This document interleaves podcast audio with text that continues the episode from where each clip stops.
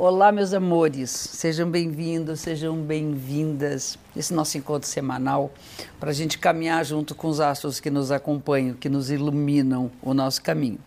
Para quem não me conhece, sou Cláudia Lisboa, trabalho aqui em astrologia há mais de 40 anos e convido vocês para seguir o canal, ligar o sininho para quando tiver novidades vocês poderem ser os primeiros a receber e ouvir.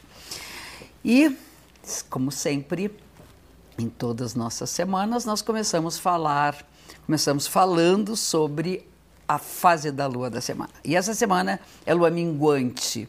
A lua minguante está caminhando para um final de ciclo, é período de recolhimento, de rever, né, de reparar aquilo que nós precisamos né, ter uma melhor organização na vida para iniciar um novo ciclo quando ela for nova na semana que vem.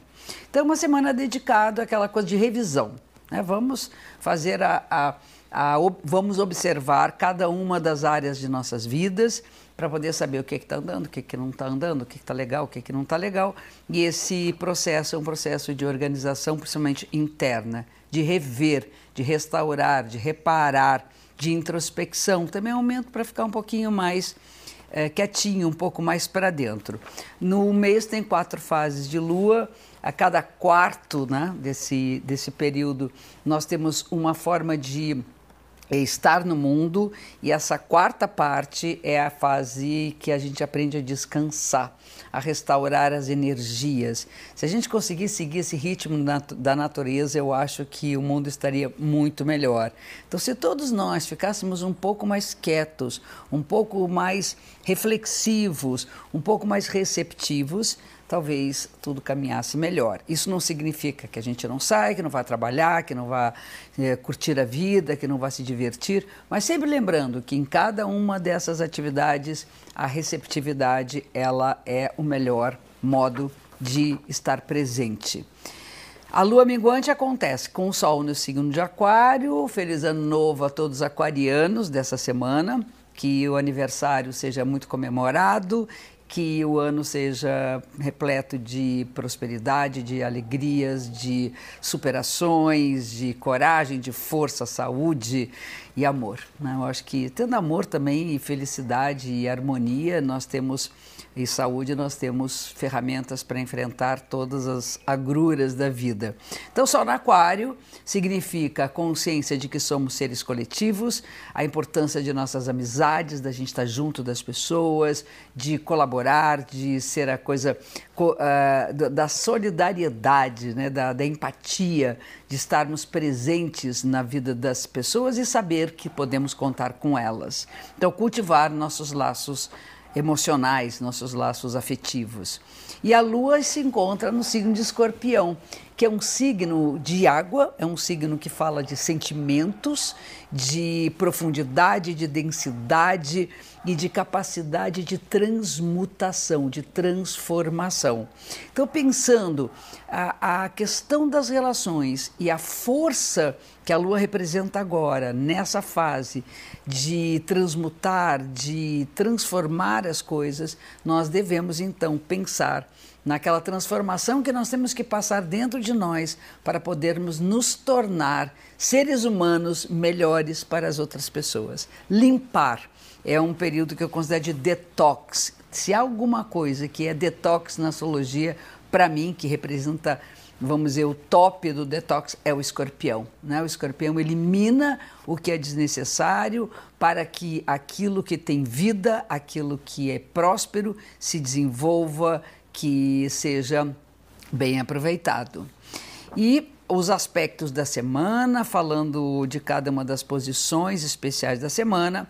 No dia 24, na segunda-feira, Marte, que rege Escorpião, também rege Ares e Escorpião, tem uma importância essa semana porque a Lua está em Escorpião, entra no signo de Capricórnio.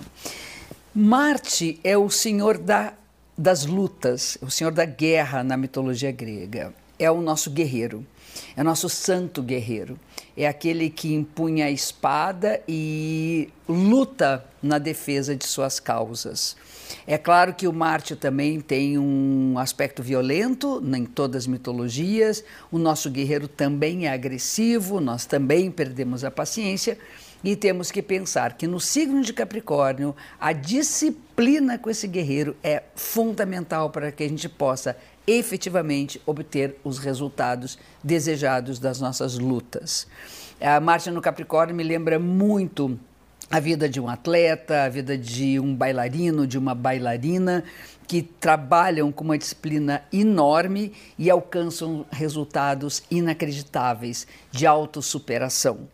Na nossa vida né, cotidiana, isso pode ser muito experimentado no enfrentamento do peso de nossas responsabilidades, no enfrentamento das, uh, das responsabilidades de trabalho, daquilo que nós nos propomos a fazer, pensar que a sobrecarga ela não vai nos levar a um lugar tão favorável que nós temos que saber respeitar nossos limites, inclusive nossos limites físicos.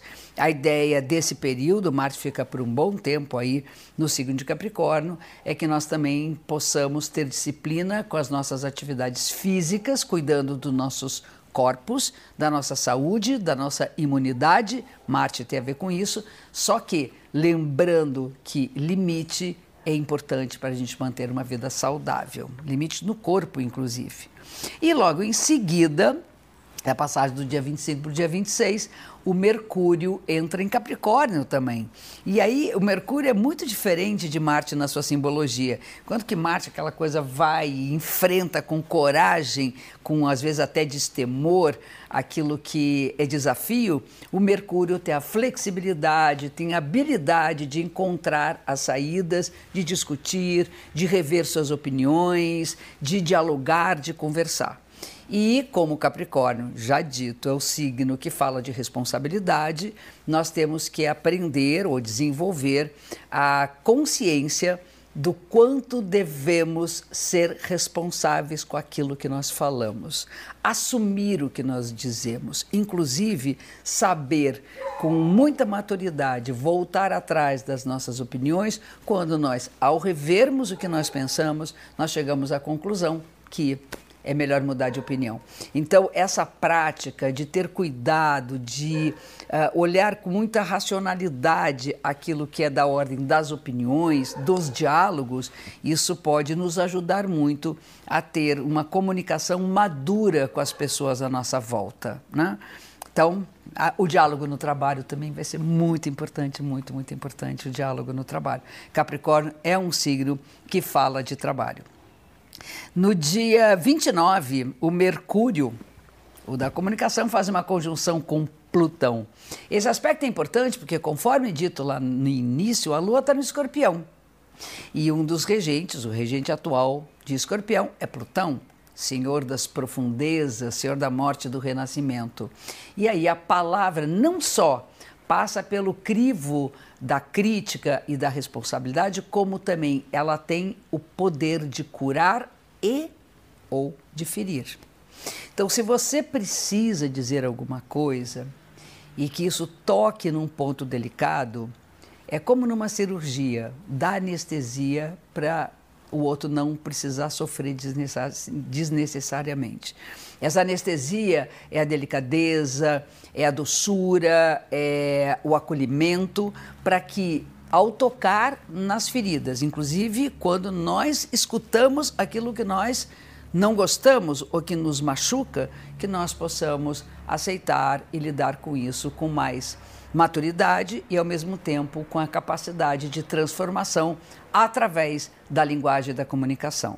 É muito interessante a partir desse momento, né, quer dizer, nessa semana, nesse momento, é muito importante que a gente aprofunde nossas leituras, que a gente vá buscar, sabe aqueles livros que a gente sempre diz assim, hum, é muito denso, é hora de ler coisas densas, é muito legal. E no, nesse mesmo dia, no dia 29, a Vênus entra em movimento direto, ela estava em movimento retrógrado.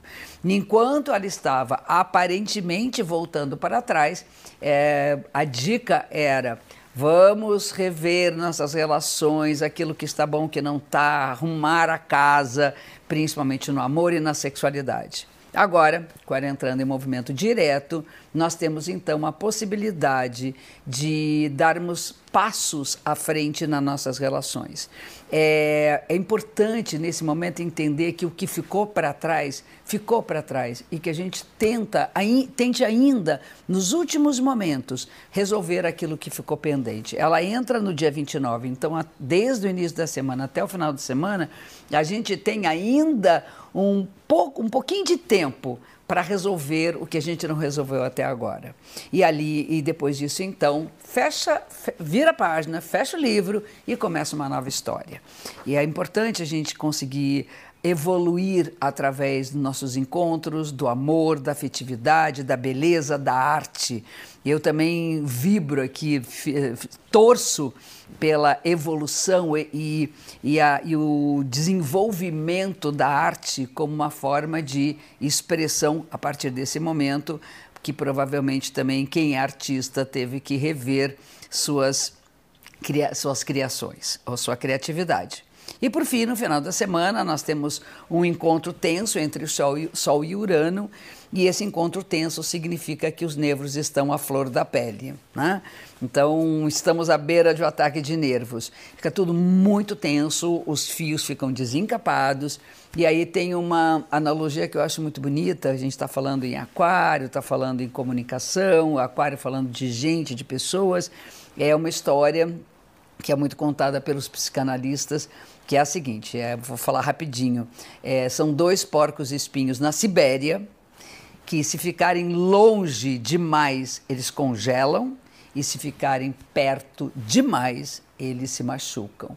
Então isso é uma sabedoria da gente saber respeitar a distância Uh, saudável nas relações, mas também não esquecer de estar perto, de colaborar, de estar junto, porque é isso que nos aquece o coração certo? Aproveitando a deixa aqui, é, tem um link que vocês podem se inscrever. Dou a dica de vocês se inscreverem, porque é a Semana da Astrologia, que é composta por três aulas totalmente gratuitas, totalmente online, que tem uma, tem uma profundidade no assunto astrologia, claro, né, que é o que a gente trata aqui, e vocês tem esse acesso, essa oportunidade de ir um pouquinho mais fundo nesse saber que é uma grande paixão, que eu acho que é muito necessário para muitos de nós, certo? Mais uma vez, sigam o canal e um beijo gigante até a próxima semana. Tenha uma semana linda. Obrigado por vocês estarem aqui sempre comigo.